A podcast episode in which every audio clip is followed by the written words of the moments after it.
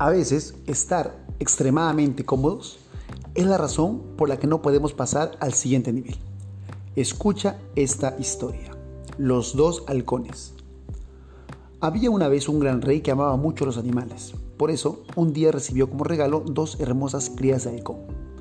El rey, siempre cuidadoso, entregó las aves a un maestro cetrero para que las alimentara, cuidara y entrenara.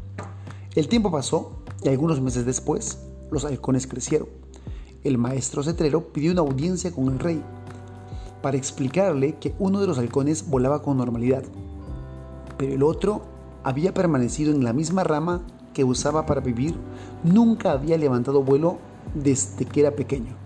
El rey, muy preocupado, hizo llamar a diferentes expertos, pero ninguno pudo ayudar. Ya desesperado, ofreció una recompensa a quien hiciera que el ave pudiera volar. Al día siguiente, el halcón volaba con libertad por los aires. El rey ordenó que le trajeran al responsable de tal hazaña. Se trataba de un joven campesino. El rey, antes de entregarle la recompensa, le preguntó cómo había hecho para que el halcón volara, a lo que el joven respondió. Fue muy simple. Solo partí la rama y el halcón no tuvo otra opción que volar. Moraleja.